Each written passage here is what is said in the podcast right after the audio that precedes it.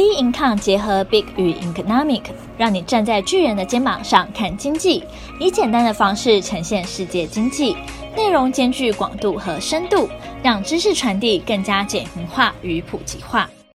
各位听众好，欢迎收听本周全球经济笔记。日本前首相安倍晋三遭枪击身亡，英国首相强生请辞，马斯克终止推特收购案。日本前首相安倍晋三遭枪击身亡。七月八号，日本首相安倍晋三在奈良帮参议院议员候选人助选时遭枪击身亡，震惊全球，享年六十七岁。安倍晋三是日本在位最久的首相，分别在二零零六年到二零零七年、二零一二年到二零二零年。二度执政的政治生涯起初顺遂，但晚期遭逢内阁丑闻和疫情肆虐，使安倍心力交瘁去职。但即使晚期遭遇逆风，安倍仍是自民党的政治台柱。美国《时代》杂志一篇文章指出，安倍改变了日本在世界的地位，直到最后都是日本政坛一言九鼎的人。华府智库威尔逊中心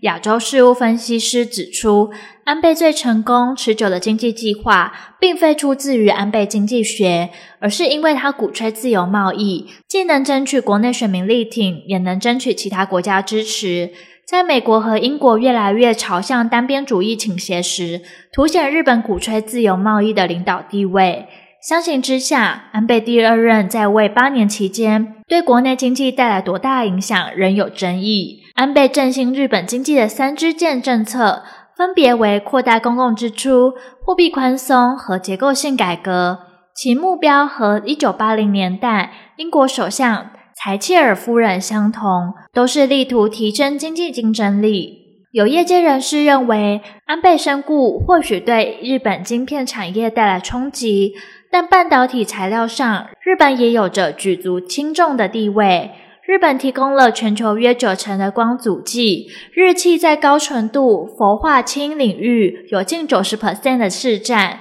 信越化学工业和盛高合计掌握约全球六十 percent 市占的矽片供应。由于安倍晋三还担任由日本执政党国会议员成立的半导体专项课题小组的资深顾问，肩负促进半导体研究、培养日本本土人才、振兴日本半导体产业的重任。日本计划投入两千亿日元，扶植国内先进半导体企业。希望能借此战略，使日本在未来十年内拿下车用新一代功率半导体领域超过四十 percent 的市占率。日本前首相安倍晋三遇刺身亡，短期不致扰乱日本政治与经济，但因为安倍对自民党政策路线有很大影响力，也是日本央行总裁黑田东彦宽松政策的强力支持者，未来日银宽松政策可能生变。日经二二五指数期货在该消息传出后，一度从两万六千八百七十八点高档急挫四百余点，下杀至两千六百四百零四点。之后市场恐慌情绪未扩散，指数又向上反弹至两万六千六百九十点。英国首相强生请辞。七月七号，英国首相强生向全国发布声明，公开宣布辞去保守党党魁一职。在五十多位内阁官员闪辞与党内盟友逼退的双重夹攻下，英国首相强生终于同意辞职，结束丑闻不断的三年任期。辞去首相的职务不会立即生效，强生则先辞去保守党党魁一职，将续任首相至今年秋季，待党内选出新领袖后，才会交出领导大位。报道指出。有阁员当面呛声，强生必须下台，甚至督促他自己设定时间表，有尊严的离开，而不是面临不信任投票。挺过派对门丑闻的强生，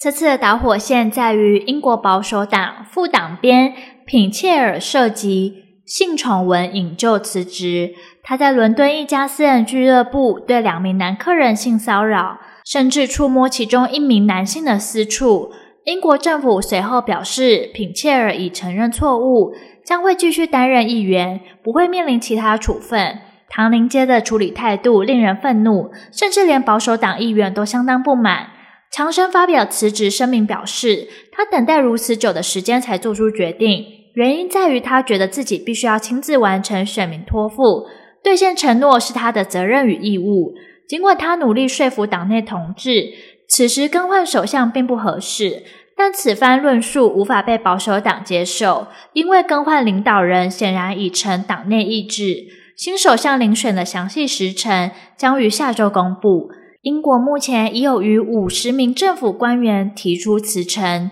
其中包含财政大臣苏纳克与卫生大臣贾维德在内的五名内阁成员。七月六号，英股富时一百指数收在七千一百八十九点五六，英镑兑美元汇率盘中上涨零点四三 percent 至一点一九七九美元，脱离周三创下的两年多低点。显现投资人乐见政治不确定的因素消除。马斯克终止四百四十亿美元推特交易案。六月八号，特斯拉执行长马斯克由律师致信社群媒体推特的董事会，因为推特严重违反协议中多项条款，且在签订协议时有虚假和误导的陈述。推特曾表示，用户中仅约五趴是垃圾账户，但根据马斯克的顾问团队初步估算，垃圾账户的比率远高于五 percent，因而决定终止四百四十亿美元的收购推特。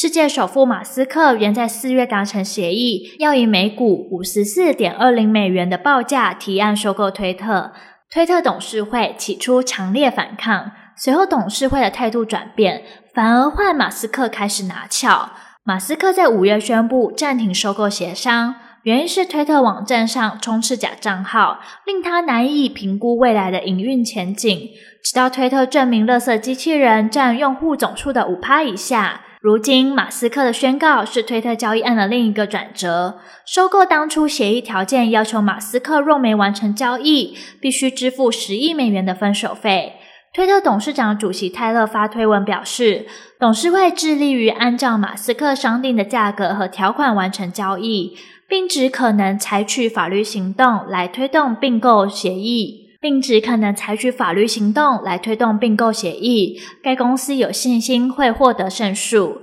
六月八号消息一出后，拖累推特盘后股价下跌近五 percent。市场预估马斯克的担忧可能是试图退出收购案的借口。因为他后悔出价太高，因为以六月八号收盘三十六点八亿美元来说，远低于马斯克今年四月提议的每股五十四点二美元收购价。同时，也预估推特将提起诉讼，要求法院处理两件事：一是证明推特并未违反与马斯克的合约；二是透过司法要求马斯克完成收购。在收购协商停滞不前的情况下，推特近期又宣布人才招募团队将裁员三十 percent，借此提高营运的效率并节省成本。推特强调，这次裁员仅限人才招募团队，估计裁员人数不到一百人。研究业者报告也显示，若马斯克成功退出这笔交易案，推特仍必须面对收购案之前所遇到的问题，包括用户增速趋缓，以及在经济放缓之际，所有社群媒体的广告业务都将承受压力。而后续的市场走势仍需持续关注将公布的重要经济数据。本周全球经济笔记，我们下周见。